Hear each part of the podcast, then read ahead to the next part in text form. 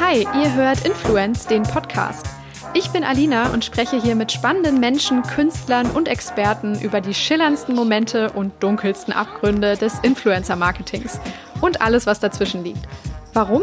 Wir wollen diese dynamische und vielseitige Branche einfach besser verstehen. Ganz viel Spaß dabei. Wir haben dann festgestellt, dass die Community tatsächlich am Inhalt des Postings nicht so wirklich interessiert war. Also ich würde äh, sagen, dass vielleicht ähm, zwei von 100 überhaupt die Caption unter dem Instagram-Post gelesen haben und sich wirklich inhaltlich mit dem Thema Drohnen und dem, was wir vermitteln wollten, auseinandergesetzt haben. Äh, tatsächlich waren die meisten Kommentare dann eher in Richtung, ja, schönes Bild, schöne Aussicht, toll, ich mache auch gern Bilder mit Drohnen so. Hi, schön, dass ihr wieder dabei seid zum Interview mit Viktoria Cooks. Sie ist Social Media Expertin bei TÜV Rheinland und ich glaube, in ihr habe ich eine Art verwandte Seele gefunden, denn auch sie ist über den Beruf hinaus sehr, sehr umtriebig. Nicht nur hat sie vor vielen Jahren mit dem Bloggen angefangen, sie hat sich mittlerweile auch nebenberuflich als Social Media Expertin und Personal Branding Coach selbstständig gemacht. Sie gibt zum Beispiel Seminare, hat einen eigenen Podcast namens Business Stories und vieles, vieles mehr, teilt äh, darüber hinaus ihr Wissen auch über Instagram und LinkedIn sehr, sehr hoch frequentiert und ist einfach wahnsinnig sichtbar dadurch geworden. Sie gibt uns jetzt im Podcast erstmal ein Update, wie weit Influencer Marketing bei TÜV Rheinland vorangeschritten ist, welche Tipps sie auch für die interne Vorbereitung und Aufstellung für solche Maßnahmen hat. Ähm, sie gibt uns übergeordnet auch mal super spannende Einblicke in die Arbeit des Newsrooms bei TÜV Rheinland und hat für mich sehr erhellend einmal aufgezeigt, was so ein TÜV eigentlich alles macht. Aus Podcasts geht man einfach immer schlauer heraus als gedacht. Ähm, so war es für mich auch nach diesem Gespräch und ja, ich wünsche euch dabei gleich ganz viel Spaß. Natürlich sprechen wir auch über das Thema Personal Branding eben, äh, was sie jetzt so als ihr Thema mit identifiziert hat.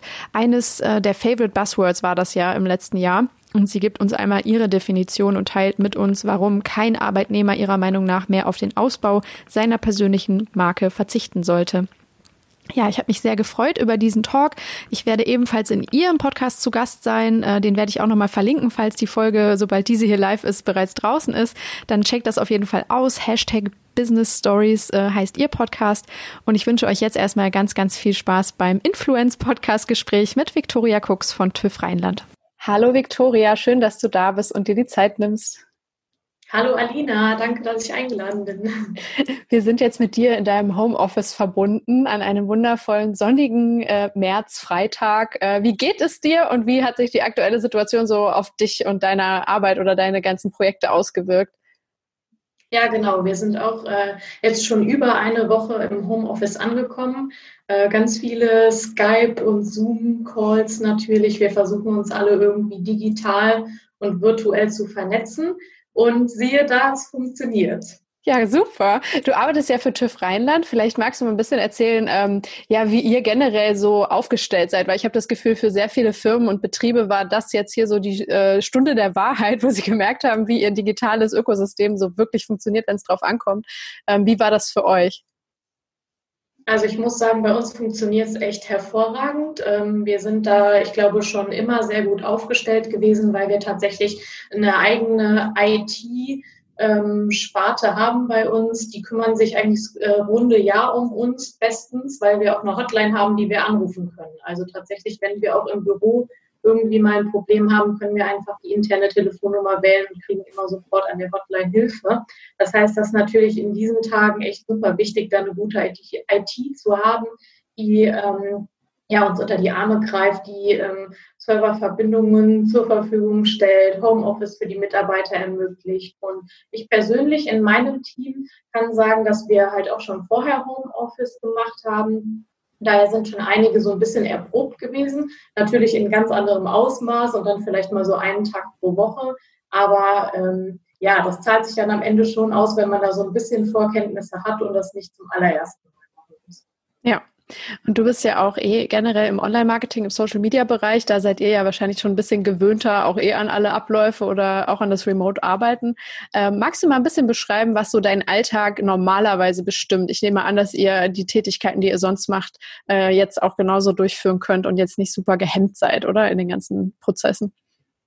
Genau, also ich bin Social Media Manager im Newsroom von TÜV Rheinland. Das heißt, ähm, wir sind ein großes Team bestehend aus interner Kommunikation, externer Kommunikation und eben meinem Team Social Media. Und normalerweise betreue ich da in erster Linie die Kanäle, die wir äh, im deutschsprachigen Raum haben bei TÜV Rheinland. Ähm, wir sind ein Team von sieben Personen.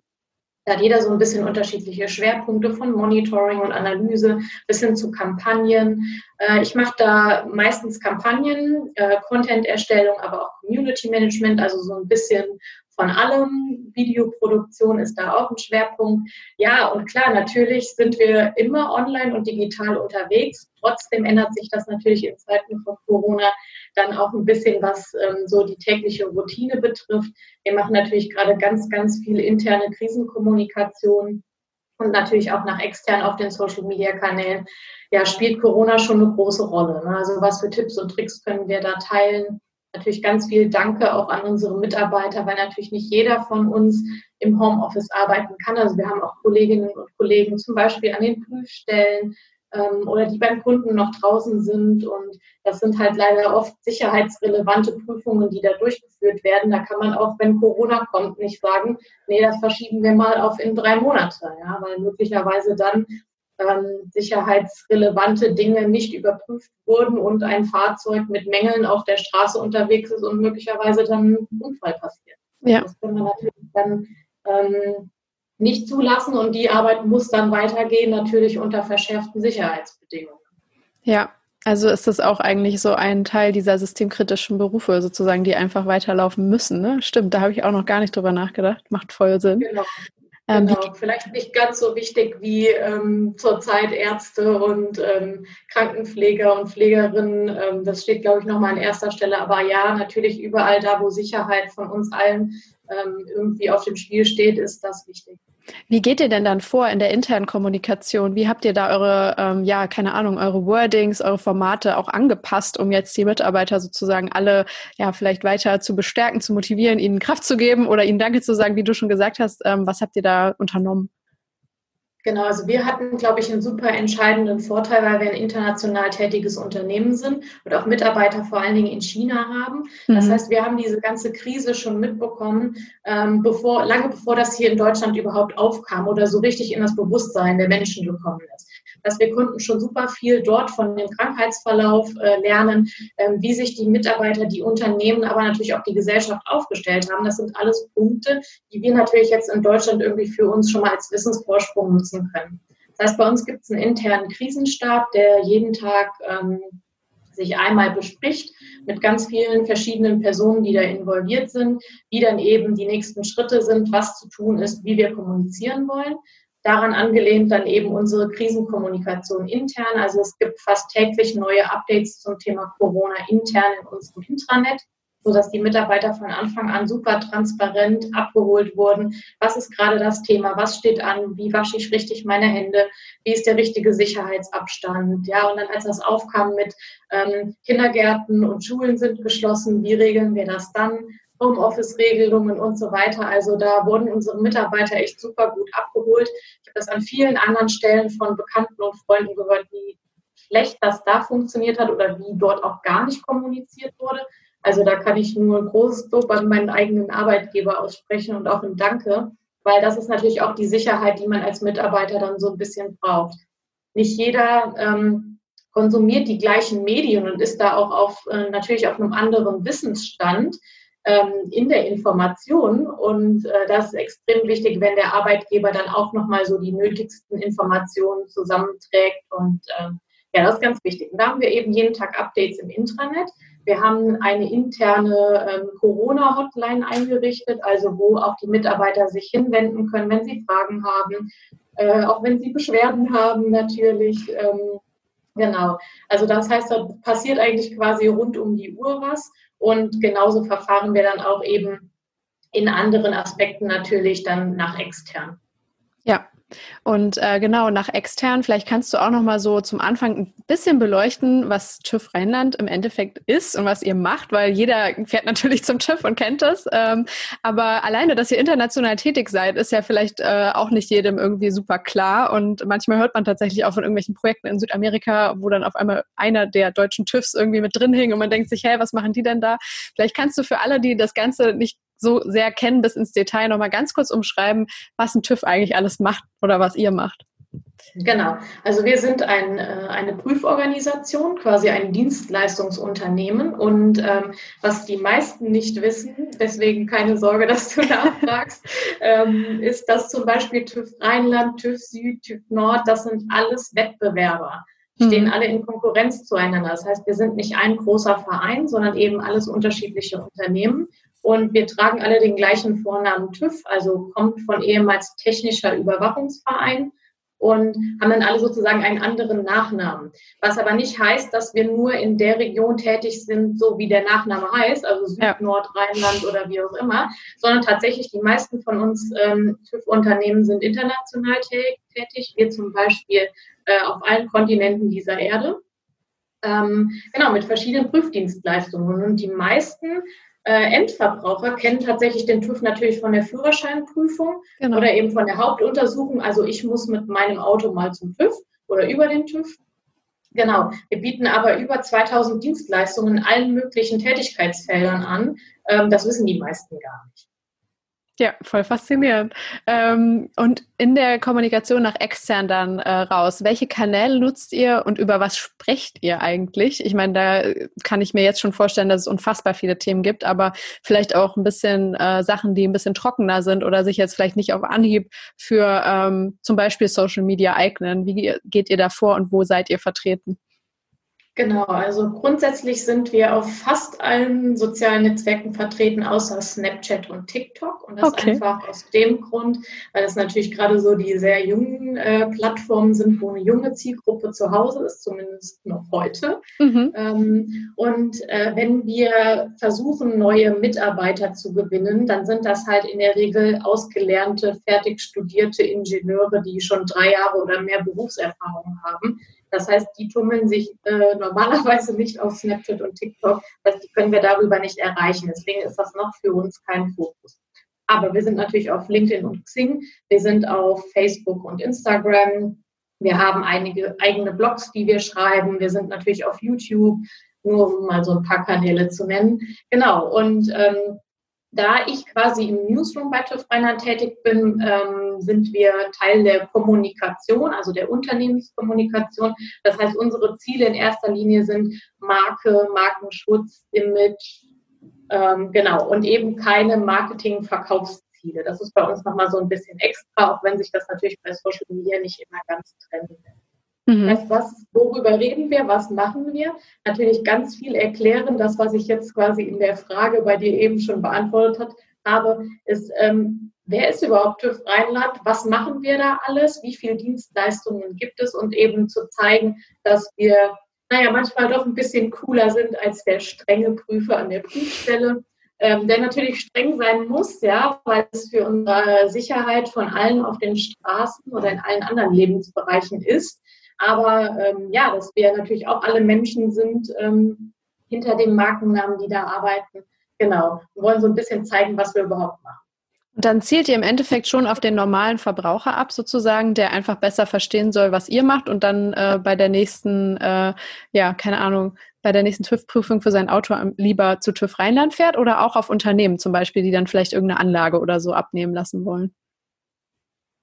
Genau, das ist sowohl als auch. Also da okay. kommt es ein bisschen auf unsere Kanalstrategie an. Also tatsächlich haben wir beispielsweise einen Facebook-Kanal, der sich mit dem Thema ähm, Mobilität hauptsächlich äh, okay. beschäftigt. Da, da, sprechen wir natürlich den Endverbraucher an, der eben genau diese Prüfungen bei uns an der Prüfstelle, Prüfstelle durchführen muss. Und der Endverbraucher kann sich natürlich aussuchen, wo er die durchführen kann ja, bei welchem TÜV oder generell welchem Prüfunternehmen oder ob ich das bei meiner äh, Werkstatt des Vertrauens mache, dann muss man schauen, welcher, welches Prüfdienstunternehmen äh, quasi da im Haus mit drin ist.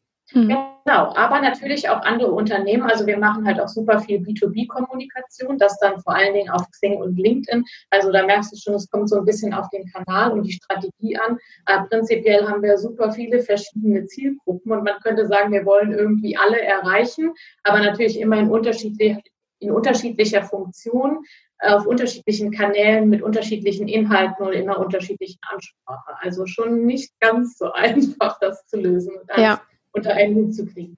Hast du bei den Kanälen einen Lieblingskanal, wo du sagst, boah, da läuft es gerade sehr gut oder ähm, ja, da passen wir irgendwie gerade perfekt zu den Leuten, die dort unterwegs sind mit unseren Themen?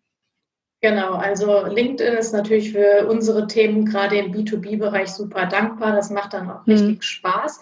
Die Kanäle äh, machen irgendwie alle Spaß. Also privat liebe ich natürlich auch Instagram. Ja. Es ist natürlich nicht ganz einfach, das für ein Unternehmen zu machen, was keine Produkte hat und keine Produkte ja. verkauft. Ne? Also wir sprechen in der Regel über Dienstleistungen, ähm, über 2000 Stück, die wir anbieten. Das ist nicht immer ganz leicht zu kommunizieren und vor allen Dingen nicht immer ganz leicht zu ähm, verbildlichen auch, was ja bei Instagram natürlich ganz wichtig ist. Das heißt, da fahren wir im Moment eine Employer Branding Strategie, das heißt, da geht es wirklich darum zu zeigen, was für Jobs gibt es bei TÜV Rheinland, die gar nicht so bekannt sind, ähm, um natürlich dann neue Interessenten für uns zu gewinnen, sage ich. Ja, und ähm, du hast im Vorgespräch schon gesagt, ihr gehört jetzt nicht zu den absoluten Vorreitern, was ähm, das Influencer-Marketing angeht, aber trotzdem habt ihr euch da schon ausprobiert. Ne? Inwiefern konnten euch denn Influencer bislang äh, unterstützen oder helfen und warum habt ihr den Schritt gewagt, äh, das auszuprobieren und mit denen punktuell zu arbeiten? Genau, also ich glaube, ich brauche dir und deinen Hörern ja nicht erzählen, warum Influencer-Marketing wichtig ist und dass da quasi keiner drum herum kommt. Deswegen mussten wir uns natürlich auch mal da ausprobieren. Ähm, das erste Mal haben wir das tatsächlich 2018 gemacht. Also ich habe nochmal recherchiert. Mhm. Ähm, der war gar nicht so schlecht. Ja. ähm, genau, und da hatten wir einen YouTuber und der ist Maker, also jemand, der selbst viel baut und sich dabei filmt und die Videos quasi ins Netz stellt dazu. Wie heißt der? Vatertag äh, Troski Online. Ah, sehr gut. Ähm, Versuche ich mal zu verlinken. Ähm, genau. Ist, äh, glaube ich, kein ähm, Riesen-YouTuber, aber ähm, muss es ja auch nicht immer sein bei Influencer-Marketing. Ähm, genau, der hat einen Bollerwagen gebaut zum Vatertag passend und hat den irgendwie total aufgepimpt mit Grill drin, mit Musikanlage und Licht und Sound und weiß ich nicht. Also alles, was man sich irgendwie so wünscht, wenn man mit seiner Männergruppe am Vatertag unterwegs ist. Und ähm, ja, Vielleicht wissen einige ja, dass man, egal was man an seinem eigenen Fahrzeug irgendwie verändert oder umbaut, das auch eintragen lassen muss an einem unserer Stellen am besten natürlich.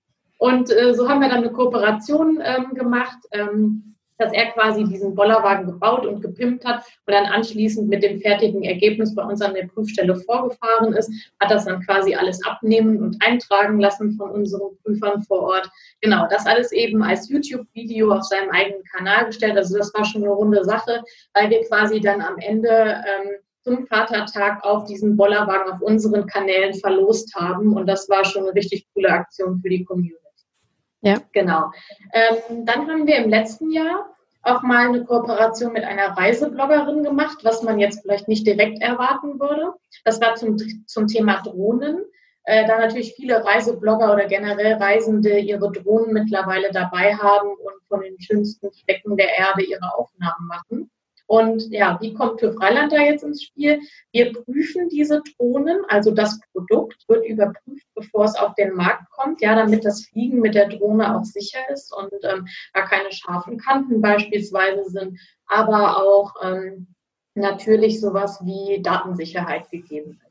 Und äh, das ist der eine Aspekt. Und der andere Aspekt ist tatsächlich, dass äh, Prüfer und Prüferinnen von TÜV Rheinland die Drohnen für ähm, ja, Prüfsituationen einsetzen können. Und zwar immer dann, wenn die Prüfobjekte total schwer zu begehen sind. Also mhm. man stellt sich jetzt zum Beispiel mal eine sehr hohe Autobahnbrücke vor und man muss unter der Brücke, also dann nicht da, wo die Auto fahren, Autos fahren, sondern unten drunter schauen, ob es da irgendwie Korrosion gibt etc.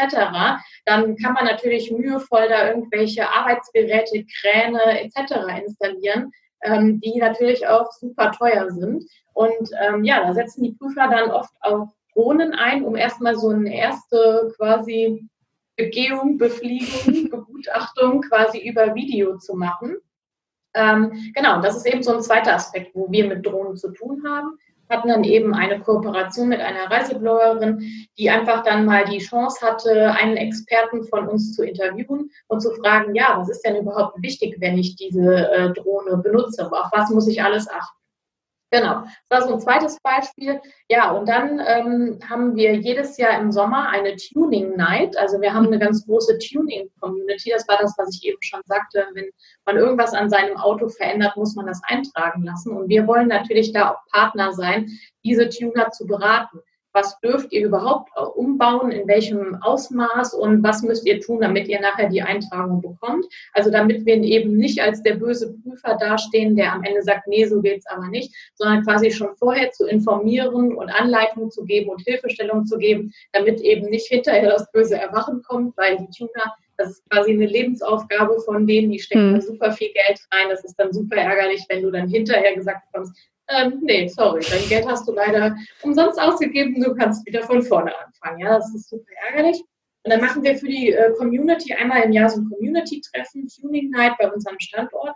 Und da haben wir schon, also dieses Jahr wäre, sofern Corona will, mal gucken, was passiert, äh, die zwölfte Tuning Night. Das heißt, wir machen das schon ein paar Jahre. Ja. Und äh, mindestens seit 2014 haben wir da auch immer schon so ein Promi aus der Tuning-Szene dabei für Moderation etc. Ähm, ja, jetzt weiß ich gar nicht, ab wann man tatsächlich von Influencern in dem Ausmaß spricht. Also meiner Meinung nach, äh, nach meiner Philosophie, ähm, auch ab diesem Zeitpunkt natürlich schon. Ne? Also ja, ich ja, sage ja immer. Genau. Ja. Ja, also das heißt spätestens ab 2014, wo ähm, dann irgendwann jeder dieser Promis äh, von Sydney, JP, Lila van der Mars und wie sie alle heißen, dann natürlich auch ihre eigenen Kanäle bespielt haben, ähm, ist das auch Teil von Influencer-Marketing, wenn wir natürlich solche ähm, Influencer, Promis, wie auch immer, auf unseren Events mit dabei haben. Ich finde das genau, super spannend. Das ähm, weil ich strategisch immer sowieso äh, total empfehle, äh, in so Communities reinzutappen, sage ich das immer. Ne? Also äh, Leute zu finden, die sich sowieso schon in so einer Gemeinschaft digital vernetzen und wiederfinden und wo eine ganz tolle Dynamik da ist und eine Begeisterung für ein Thema. Und äh, wenn ihr das eh schon so früh so erkannt habt, da liegt ja ein unglaubliches Potenzial drin. Ne? Also einfach viel Engagement und viel äh, Kraft, wenn ihr da ein bisschen was von euch äh, zu euch rüberziehen könnt, das ist, glaube ich, super gewinnbringend. Wart ihr denn insgesamt mit allen dreien zufrieden? Also mit diesen Kooperationen oder Kampagnen oder würdest du sagen, das eine hat schon ein bisschen besser funktioniert als das andere und wie habt ihr das äh, festgestellt, ob es jetzt gut oder schlecht war?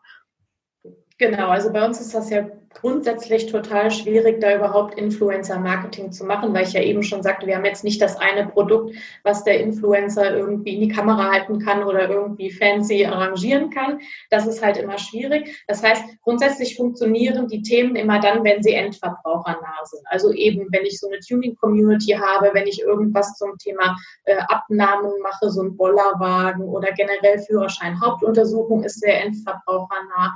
Ähm, genauso auch wie das Thema Spielzeugprüfung. Also das haben ganz viele auch nicht auf dem Schirm, dass ähm, jedes Spielzeug was man für seine Kinder, wenn man dann welche hat, äh, kauft, natürlich auch sicher sein muss. Also dass, das, dass es da am Teddybär keine Augen gibt, die man ganz leicht als Baby irgendwie oder als Kleinkind abreißen und dann möglicherweise verschlucken kann. Das ist ganz interessant. In unserem Prüflabor in Nürnberg kann man ähm, das relativ gut sehen, was es dann alles für Testapparaturen gibt dafür. Und es gibt einen, das ist auch immer so ein äh, kurioser Fun-Fact an dieser Stelle, einen genormten Schlund. Also quasi äh, der Bereich, äh, wo man etwas verschlucken kann, der Bereich im Hals, der Schlund, ja. Also ja. Der ist dann quasi eine Normgröße und dann ähm, lösen die Teile von Spielzeugen ab und schauen halt, passt das in diesen Normschlund rein oder nicht. Und wenn es halt da reinpasst und quasi durchfällt, dann äh, ist quasi das Prüfobjekt auch durchgefallen, zumindest in diesem Punkt, weil das dann potenziell ein verschluckbares Teil für so ein Kind wäre, also ein Kinderschuh. Ja. Das heißt, alles, was dann oben stecken bleibt und ich ähm, nicht durch diesen Schlund durchkriege, das ist dann okay, weil es ungefährlich ist. Und ähm, das ist natürlich super interessant, weil natürlich will kein Elternteil irgendein Spielzeug kaufen, ähm, was nachher gefährlich ist, irgendwelche Schadstoffe beinhaltet, wie auch immer. Also das wäre auch so ein potenzielles Thema, wo wir vielleicht in der nächsten Zeit mal was mit Mama oder Papa Influencern machen würden. Also alles das, was den Endverbraucher natürlich auch irgendwie berührt. Genau, das heißt, diese ähm, Tuning-Geschichten und äh, die Geschichte mit dem Bollerwagen, die hat sehr gut funktioniert, das habe ich schon gesagt. Grundsätzlich ist immer so ein bisschen die Frage, was für ein Ziel verfolgst du auch mit, dem, mit der Kampagne, mit dem Influencer? Also ist es jetzt die Reichweite, auf die ich setze, die der Influencer hat und die dann in vielen Fällen natürlich größer ist als von so einer Marke wie TÜV Rheinland, die ähm, natürlich jetzt nicht ganz so hip ist wie ein Adidas, Puma und Co. Ähm, beziehungsweise die meisten Endverbraucher vielleicht auch eher so Bauchweh-Themen damit verbinden, nämlich, äh, ich muss schon wieder zur Hauptuntersuchung und ich muss dann mein Geld lassen.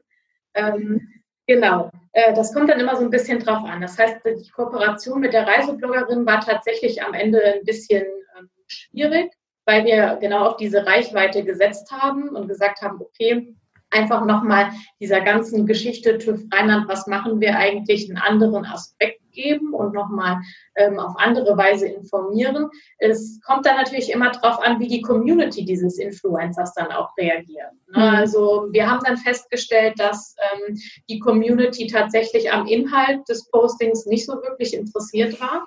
Also ich würde äh, sagen, dass vielleicht ähm, zwei von 100 überhaupt die Caption unter dem Instagram-Post gelesen haben und sich wirklich inhaltlich mit dem Thema Drohnen und dem, was wir vermitteln wollten, auseinandergesetzt haben.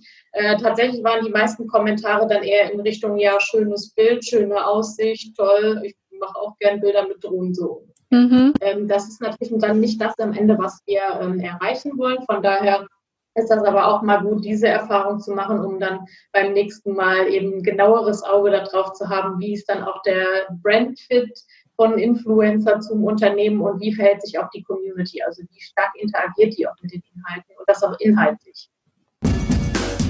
Ein kleiner Werbeblock in eigener Sache.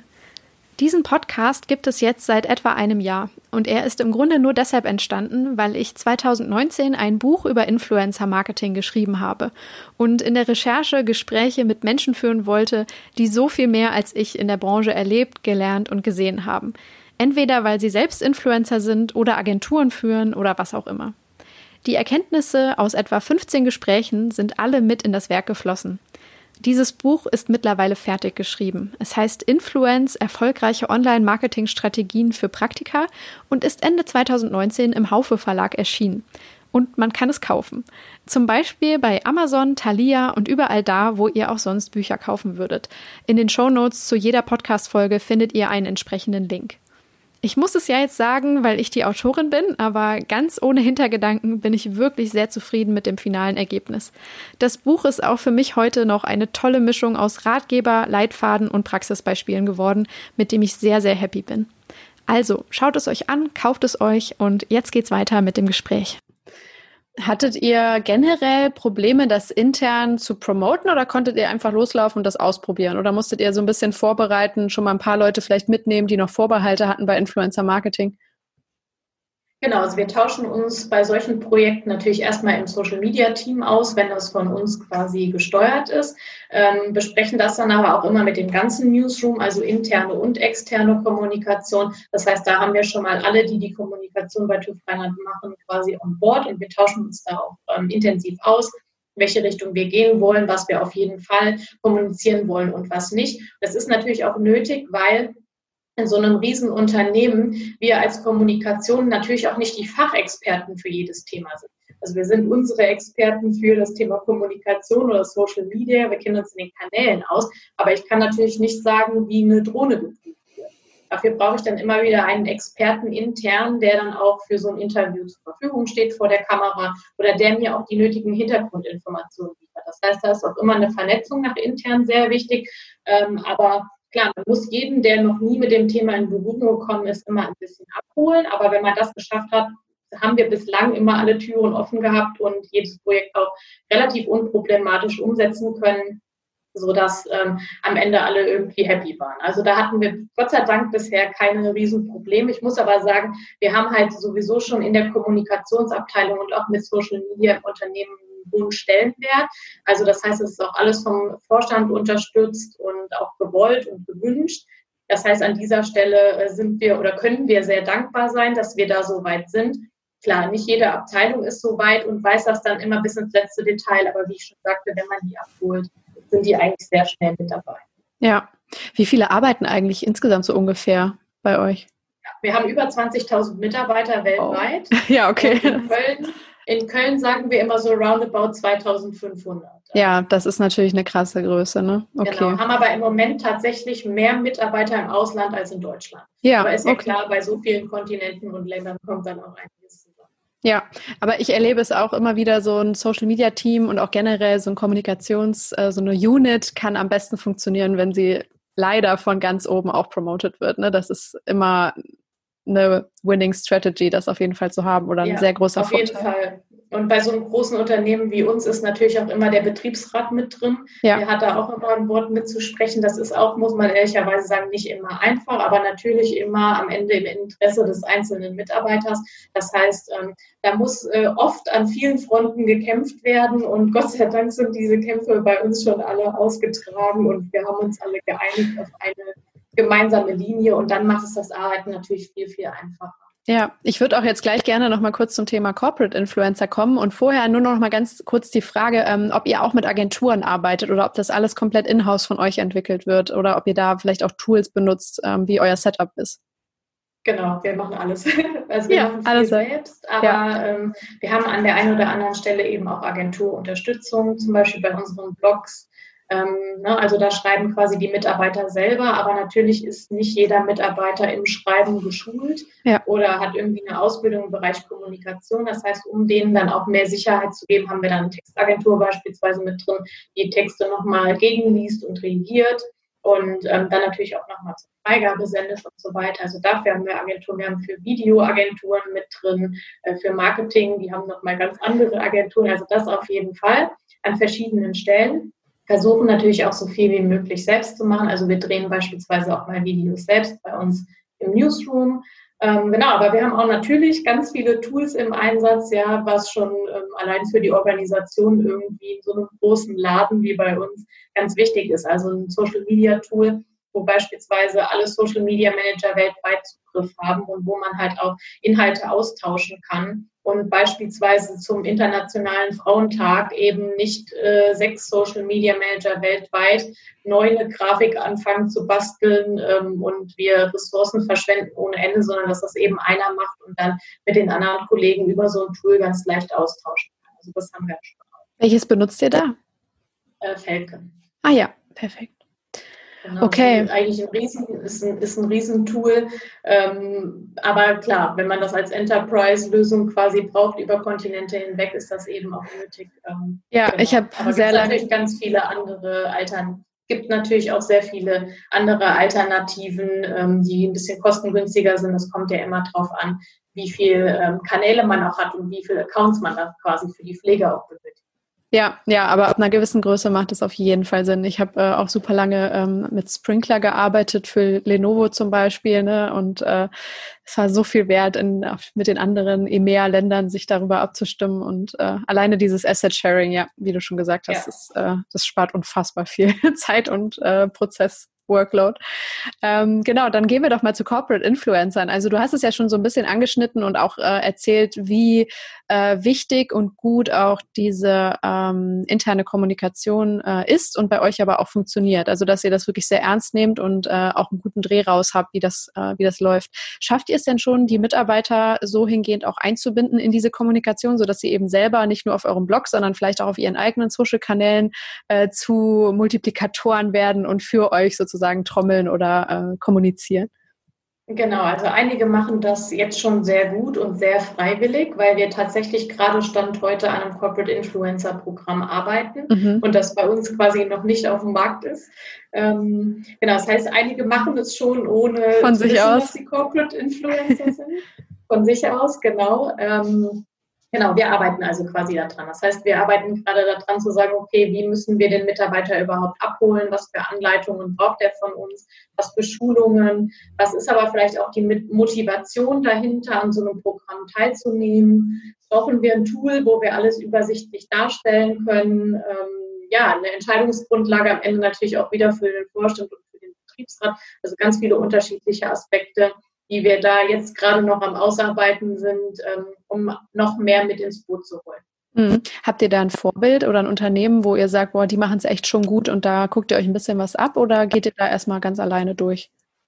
Mm, klar, also der, ich glaube, der Vorreiter schlechthin gerade ist die Telekom. Ähm, wenn man auf LinkedIn unterwegs ist äh, und auch auf ja. anderen Kanälen natürlich, kommt man an denen quasi nicht vorbei. Also die machen es sehr, sehr gut. Das heißt, solche äh, Vorbilder kann man äh, natürlich auch sehr gut nutzen, um dann mal zu Netzwerken, ins Gespräch zu kommen. Meine Kollegin, die das Projekt betreut, hat jetzt schon ganz viele Calls mit äh, Kolleginnen und Kollegen von der Telekom gehabt. Und ähm, das finde ich dann auch so schön, dass man sich dann als große Unternehmen, egal in welcher Branche, nicht als Konkurrenten ansieht und sagt, nein, das ist unser persönliches Geschäftsgeheimnis, wie wir dieses Programm aufgestellt haben, sondern dass man da eben das Netzwerk nutzt, sich gegenseitig austauscht, weil ähm, ja, man weiß ja nie, wann man den anderen nochmal gebrauchen kann und vielleicht da mal nochmal eine Frage stellen kann. Das finde ich sehr schön, dass das funktioniert und dass sie da so offen sind und man sich da ähm, sehr gut austauschen kann zu dem Thema. Ja, an der Stelle sei nochmal das Interview mit Karim Ceranti empfohlen, der hier auch im Podcast schon zu Gast war und das ganz, ganz toll einmal dargestellt und illustriert hat, sich wirklich super viel Zeit genommen hat. Und äh, ja, ich war auch dann eben dort in der Zentrale zu Gast und war total äh, mind blown und äh, von den Socken, wie alle Mitarbeiter da so irgendwie erfasst sind von so einem gemeinsamen Geist. Also wo man immer so klischeemäßig denkt, ne, das ist ja, ich weiß auch nicht, äh, dass sich die da oben irgendwas ausdenken und die Mitarbeiter ähm, das dann aber nicht unbedingt so fühlen. Das hat bei denen einfach funktioniert. So, ich habe das Gefühl, auf jedem Level genau. sind die Leute äh, engaged und dabei und äh, freuen sich irgendwie, natürlich nicht jeden Tag, aber irgendwie so, da ist so eine Grundzufriedenheit mit dem Arbeitgeber, ne, die man sehr selten, glaube ich, in der Form so spürt und auch nach außen trägt. Das finde ich ganz toll. Genau, das eben auch auf freiwilliger Basis. Also ja. nichts, was das Unternehmen irgendwie vorgibt, sondern das Einzige, was das Unternehmen halt tun muss, ist halt eben das Vertrauen dem Mitarbeiter entgegenbringen, dass er schon nichts Schlechtes im Netz über das Unternehmen verbreiten wird, dann auch sagen, ja, es ist in Ordnung, wenn du das während deiner Arbeitszeit machst. Ja, ich glaube, das sind so die zwei Grundvoraussetzungen, die man so als Unternehmen dem ähm, Mitarbeiter gegenüberbringen muss. Und wenn das dann dabei rauskommt, am Ende auf freiwilliger Basis, ist das natürlich super und das ist natürlich auch unser Ziel und unser Wunsch, dass wir das bei uns dieses Jahr auch etablieren können. Ja, ähm, gut, dann gehen wir doch nochmal zu deinen äh, weiteren Projekten. Also ich glaube, man merkt, äh, dass du eine begeisterte und sehr fähige Kommunikatorin bist. Äh, das ist so auf jeden Fall, dass danke, du den, richtigen, den richtigen Ort irgendwie für dich gefunden hast beruflich. Ähm, und du machst es ja sogar noch nebenberuflich. Ne? Du ähm, hast ein, eine eigene Plattform sozusagen. Du machst, äh, du bietest auch Workshops an. Du hilfst Leuten äh, zum Beispiel beim Thema Social Media eben auch oder Personal Branding, auch vielleicht kleineren Betrieben. Ähm, vielleicht sagst du mal so ein bisschen, äh, was dich dazu gebracht hat, das zu machen? Weil nicht jeder hat ja die Muße, auch nach dem, ne, vielleicht nach dem Feierabend, sich noch äh, in Themen zu stürzen, die so nah an dem sind, was im beruflichen Alltag so passiert. Ähm, also was begeistert sich so an der Kommunikation und warum hast du das quasi jetzt äh, noch weiterentwickelt? Genau, also ich habe das eigentlich schon sehr lange gemacht. Ich habe das schon im Studium angefangen mit einem eigenen Food- und Reiseblog. Den gibt es zwar inzwischen nicht mehr, aber ich habe schon immer so ein bisschen nebenher immer mal wieder neue Techniken und Medien ausprobiert, was natürlich auch gut ist, weil du dann natürlich ganz, ganz viel lernst, was du nachher für deinen Job auch gebrauchen kannst. Ne? Also ähm, als ich dann angefangen habe als Social Media Manager, wusste ich natürlich dann schon, wie WordPress funktioniert, dass es wichtig ist, äh, ein bisschen auf SEO zu achten, wenn man Blogartikel verfasst und wie man das dann zum Beispiel über Pinterest noch weiter streuen kann. Das sind alles so Sachen, die du dann mitnimmst. Das habe ich dann über drei Jahre lang gemacht. Ähm, habe dann irgendwann festgestellt, dass es mir inhaltlich einfach zum Thema ähm, Essen und Reisen nicht mehr ganz so viel Spaß gemacht hat, beziehungsweise am Ende ich da jetzt auch kein weiteres Ziel mitverfolgt habe. Also ich habe da jetzt auch kein Geld mitverdient oder keine Kooperationen gemacht, sondern so ist also wirklich rein für mich ähm, zum Spaß und eben Wissen teilen mit meinen Leuten, mit ja. meiner Community. Ähm, genau, habe das dann quasi letztes Jahr im Sommer ähm, eingestampft, diesen Blog, aber dann recht schnell gemerkt, dass mir schon ein bisschen was nebenher fehlt, so was man sonst noch so machen kann. Also ich bin schon so ein umtriebiger Typ, ich brauche immer was zu tun. Äh, Langweile ist nichts für mich. Ähm, und habe dann eben gemerkt, naja, okay, warum eben dieses Wissen nicht nutzen und weitermachen mit einem Blog möglicherweise, aber dann eben thematisch mehr auf Business-Inhalte äh, fokussiert. Das mache ich jetzt seit September nebenher. Ähm, genau, und habe hab eine eigene Webseite, habe verschiedene Social-Media-Kanäle, wo ich die Inhalte zu dem Thema eben auch weiter streue. Ja, wie bin ich da drauf gekommen? ähm, ja, ich habe einfach gedacht, okay, ich brauche wieder eine neue coole Aufgabe nebenher und ähm, letzten Endes es hilft alles für den Job und selbst wenn es nachher die, ähm, der Wissensvorsprung ist, warum wir bei TÜV Rheinland aktuell nicht auf TikTok setzen sollen. Also selbst wenn es die Erfahrung ist. Ja. Ähm, wem gibst du denn dann die Workshops? Also wer kommt auf dich zu und äh, möchte beraten werden oder sich einfach mal austauschen? Genau, also gestartet hat das äh, ganz lustig dann natürlich auf meinem privaten Facebook-Profil, wo ich allen Leuten gesagt habe, hey, hallo, ich bin da und ähm, ihr könnt mich zum Thema Social Media befragen bzw. buchen. Das heißt, da sind natürlich sehr viele Leute aus dem eigenen bekannten ähm, aus dem eigenen Umfeld irgendwie dann aufmerksam drauf geworden, die aber alles Menschen sind, die natürlich auch irgendwo angestellt sind bei irgendeinem Unternehmen, die möglicherweise schon Social Media gemacht haben manchmal aber auch gar nicht, die aber auch ähm, jetzt realisieren, okay, ich muss langsam mal anfangen damit, irgendwie sind da alle außer wir oder ähm, halt einfach nicht wissen, wie sie es machen sollen oder was man da machen kann. Äh, das geht ja eigentlich jedem so, der sich mit der Thematik das erste Mal beschäftigt. Und deswegen sind das oft Unternehmen, die dann anfragen und sagen, ja, kannst du mal kommen und uns einen Workshop geben, so einen allgemeinen Überblick, was ist Social Media, was für Möglichkeiten ähm, bietet Social Media, ähm, auf welchen Kanälen müssen wir überhaupt sein? Weil klar, wenn man heute die Fülle an Kanälen anguckt, dann fühlt man sich auch leicht mal erschlagen. Ja. Und das Thema Personal Branding ist dabei ja auch äh, dir sehr wichtig. Ne? Wie bist du äh, ja damit umgegangen? Ich finde, das ist so als Buzzword in den letzten Monaten, wenn nicht so zwei Jahren, total äh, durch die Szene gegangen. Also im Marketing auf jeden Fall oder auch in dieser Business Bubble ne, von sehr vielen auch äh, vor allem, ja, ich weiß auch nicht, reichweitenstarken Experten, die äh, darüber auf LinkedIn oder Twitter oder so kommunizieren und äh, auch äh, zum Beispiel Steffi Tönnies von der Telekom ist ja auch so ein ganz, ähm, also so eine Promotorin dieses Wortes, hat darüber, glaube ich, auch schon viele Artikel und ich glaube jetzt auch ein Buch verfasst. Ähm, was siehst du darin? Warum sollten wir uns mit dem Thema Personal Branding befassen? Ja, also was wir in den letzten Jahren gemerkt haben, ist, dass die Plattformen, also die sozialen Netzwerke quasi sehr auf persönlichen Inhalt setzen den du persönlich in deinem Profil teilst. Also das sieht man ganz stark, wenn man Social Media für ein Unternehmen macht und dann mal die Reichweiten von einem persönlichen Posting und einem Unternehmenspost vergleicht, also beispielsweise auf LinkedIn, ja. dann sieht man sehr stark, dass persönliche Inhalte da vom Algorithmus von LinkedIn bevorzugt ausgespielt werden. Das liegt einfach daran, dass wir Menschen eben anderen Menschen folgen wollen und nicht irgendwelchen Unternehmen oder Marken, hinter denen wir gar nicht wissen, ähm, wer sich da eigentlich so dahinter verbirgt. Ähm, das heißt, es ist natürlich super wichtig für jedes Unternehmen, da entweder Corporate Influencer zu haben oder eben für dich selber eine Personenmarke zu werden, um eben einfach deine Visionen, Werte, Einstellungen, Meinungen zu teilen und das eben viel persönlicher, viel näher, als das jedes Unternehmensprofil irgendwie macht.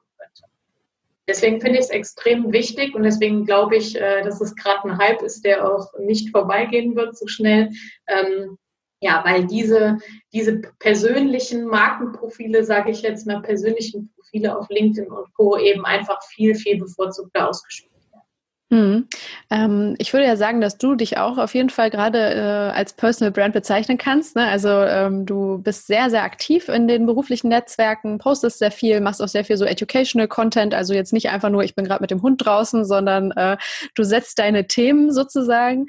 Ähm, was für direkte Vorteile hatte das denn für dich? Weil ich könnte mir vorstellen, wenn ich jetzt das irgendwie ähm, meinem, ach, keine Ahnung, meinem Bruder, einem Freund, wem auch immer erzähle, der in einem ganz anderen Feld ist als wir jetzt, die in der klassischen Kommunikation Kommunikation oder im Social-Bereich arbeiten, ähm, der nicht unbedingt sieht, warum er jetzt eine Reichweite braucht auf Social. Aber bei dir macht das natürlich schon Sinn, ne?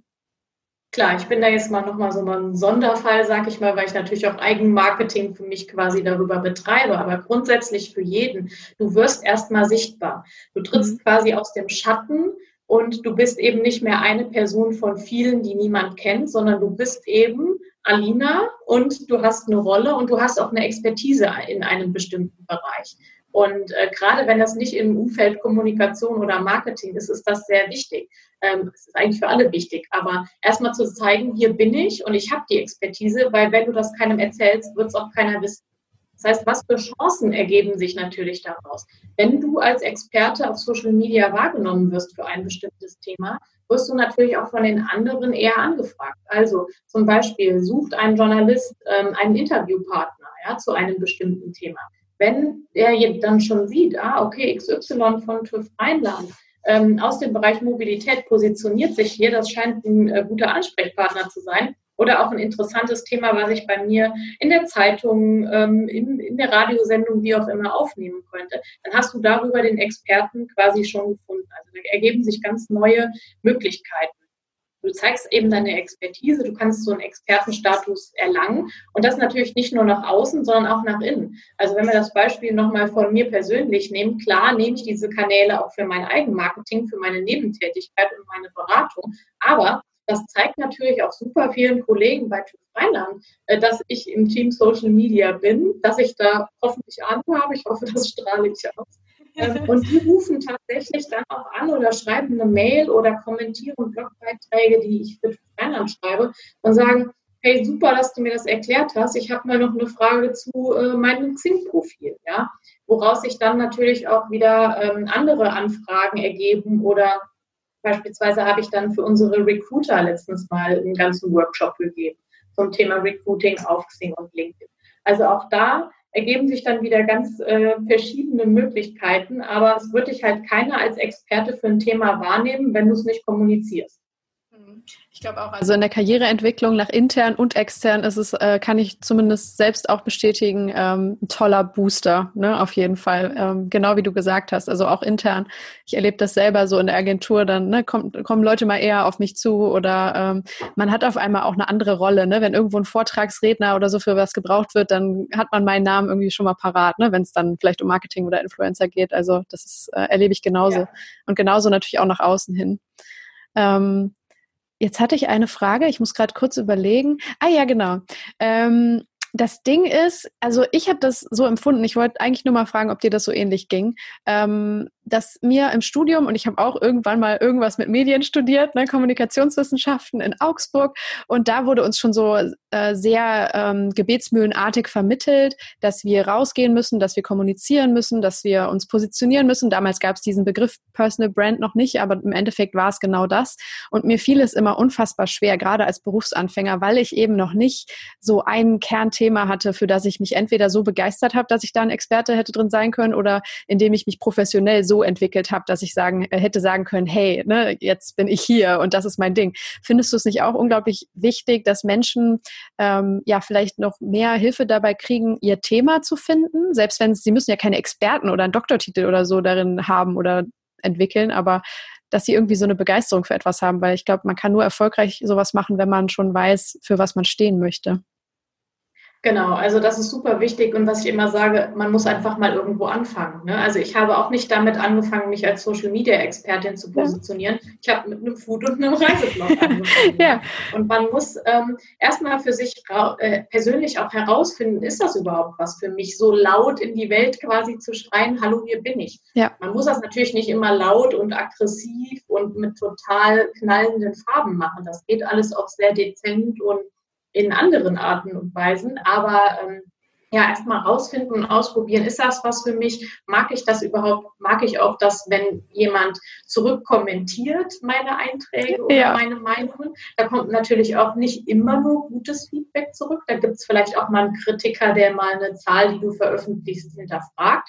Ähm, also da erstmal rausfinden, ist dieses Hallo, ich bin da, hallo Welt, äh, ich habe was zu sagen, überhaupt was für mich? Äh, das Thema in erster Linie ist dann, glaube ich, für diesen Prozess fast egal. Ähm, und wenn man dann weiß, ja, ich möchte das machen, ist es natürlich wichtig, dass man dann irgendwann was mit Sinn und Verstand macht. Ja, genauso wie ich dann gesagt habe, okay, äh, Food- und Reiseblog wird jetzt bei mir in meinem Leben nichts mehr abwerfen. Ähm, dann mache ich was anderes. Aber klar, jeder muss natürlich, bevor er loslegt, sich schon so seine Gedanken machen oder da ein bisschen Hilfestellung bekommen. Was sind so meine Stärken und Schwächen? Was sind so meine Werte?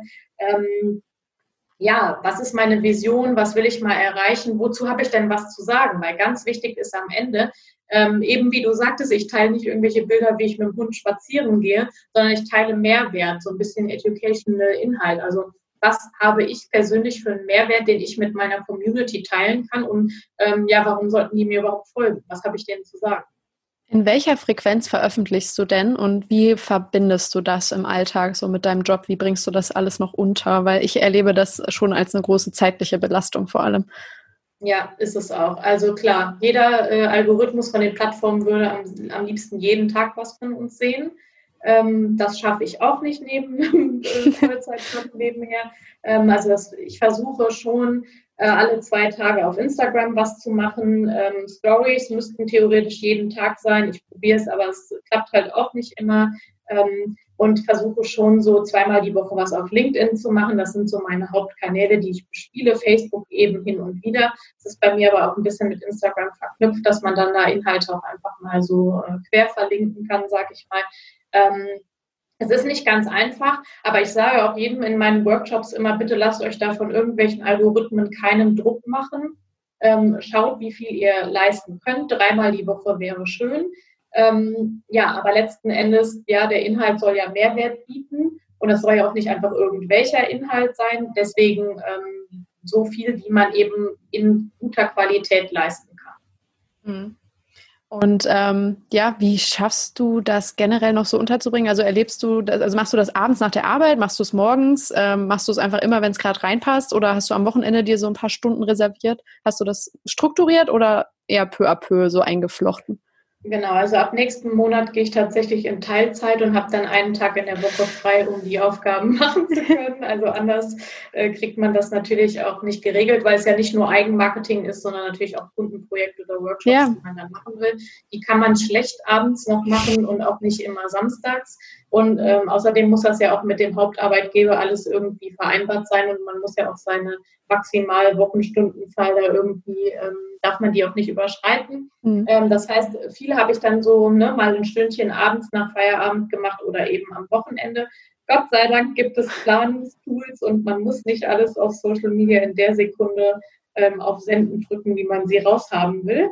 Ähm, das erleichtert die Arbeit natürlich, aber ja, auch ich merke, dass das jetzt nicht alles ähm, unter einen Hut zu kriegen ist. Und deswegen habe ich auch nächsten Monat quasi einen Tag für mein eigenes Business. Ja, da gebe ich dir ein virtuelles High Five, weil ich jetzt auch in der Vier-Tage-Woche bin und es äh, sehr liebe, diesen freien Tag eben zu haben. Ne? Also wir haben jetzt Freitag und ich kann das einfach mit dir machen und muss nicht im Büro sein. Ähm, sondern habe Zeit für den Podcast, was echt toll ist. Äh, dazu auch noch mal ganz kurz die Frage, dein Podcast, wie sieht's damit aus? Also du hast ja schon eine, eine Intro-Folge sozusagen oben. Ähm, machst du das noch weiter?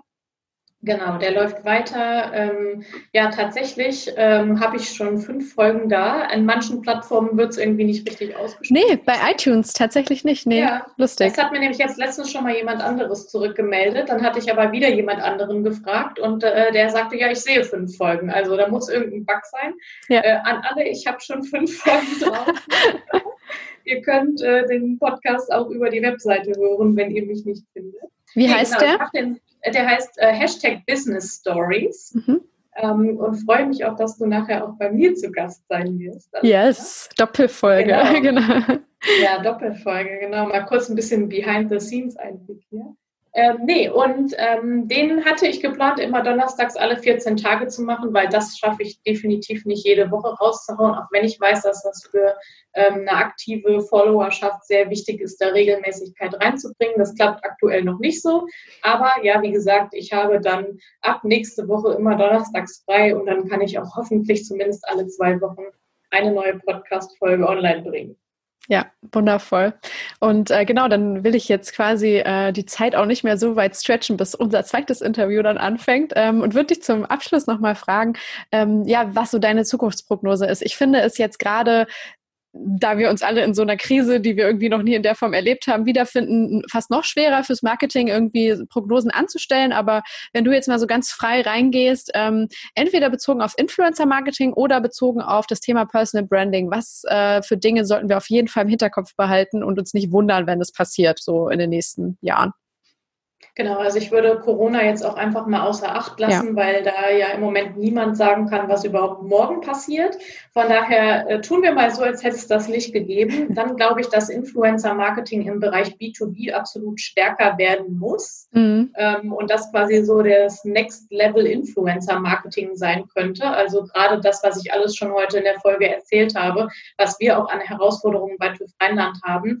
Ähm, da wird sich bestimmt noch einiges tun in dieser Richtung.